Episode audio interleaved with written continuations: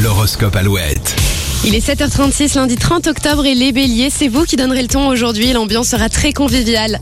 Les taureaux, un petit manque de souplesse pourrait créer des tensions. Essayez de nuancer un peu vos propos. Les gémeaux, malgré la météo maussade, vous rayonnerez de tous vos feux. Les cancers, vos intérêts passeront avant ceux des autres. Vous ne serez pas à l'abri d'une réflexion. Les lions, votre vie amoureuse est tendre et équilibrée. Vous frôlez la perfection.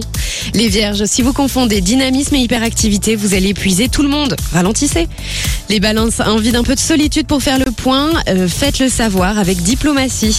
À vous les scorpions, vous aurez le don de dénicher les bons plans. Pensez à en faire euh, profiter vos proches.